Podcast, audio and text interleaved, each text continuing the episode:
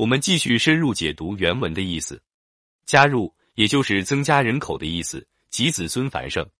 三公指的是古时地位仅次于帝王的三位官员，周代多指太师、太傅、太保。对这段话的理解，历来多有不同的看法。有人认为立天子治三公是说人有美言尊行可成为天子三公；也有人认为人之不善和气之有指的是对于不善之人也没有理由去抛弃他们。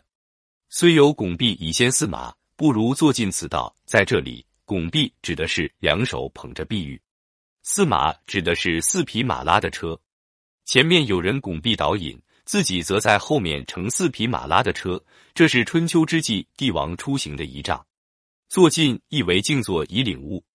这段话再次重申了道的宝贵，并明确指出修道要有正确的目的。在老子看来，即便得到了帝王之位，也不如静坐悟道。所以，他以帝王之尊的一项来与得道相比，目的在于让人了解道的宝贵。接下来，老子又通过阐明古人对道的宝贵看法，来说明修道的正确目的是什么。古之所以贵此道者何？不日求以德，有罪以免邪？故为天下贵。有罪以免，意为悟道后按道行事，可以免除以往的罪过。古人为什么认为道是贵重的？不就是因为按道行事，即使有罪也可以免除吗？所以道为天下所贵是不难理解的。老子的这一思想在今天还有很大的借鉴意义。人类生活在地球上，拥有聪慧的头脑和灵活的四肢，这是我们成为高贵的人的前提条件。高贵的人具备谦和的道德品质，对周围的人不分好坏，一视同仁。但是我们很难做到这一点。与此相反。我们常常会因某人曾有过劣迹而鄙弃他。大道不同，他对任何人都是仁慈的，对不善之人也同样加以保护。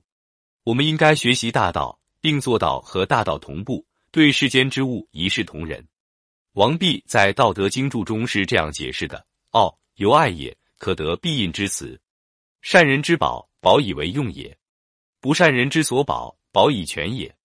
道无所不先，物无有贵于此也。”虽有珍宝璧马，无以匹之。美言之，则可以夺众获之甲，故曰美言可以是也；尊行之，则千里之外应之，故曰可以加于人也。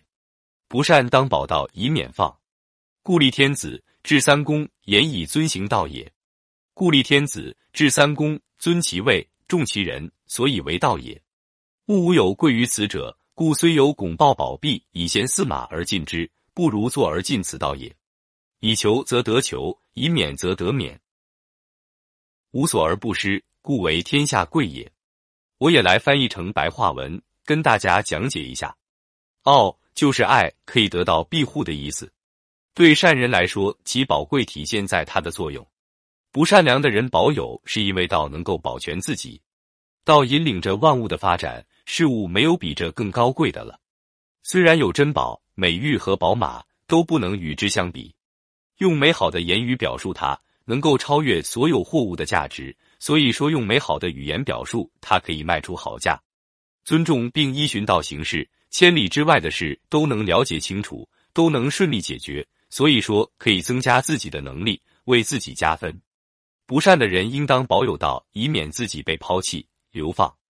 立天子设立三公的官位，是说以尊重、敬重的态度贯彻到具体事务来实行道。所以设立天子，设置三公的官位，尊崇他们的地位，敬重他们，以此来遵行道。事物没有比这更高贵的了。虽然有宝玉豪车的献礼，不如将道献给君王。以道来争取得到，就能得到；以道来求得豁免，就能得豁免。没有什么作用是不能发挥的，所以是天下最宝贵的。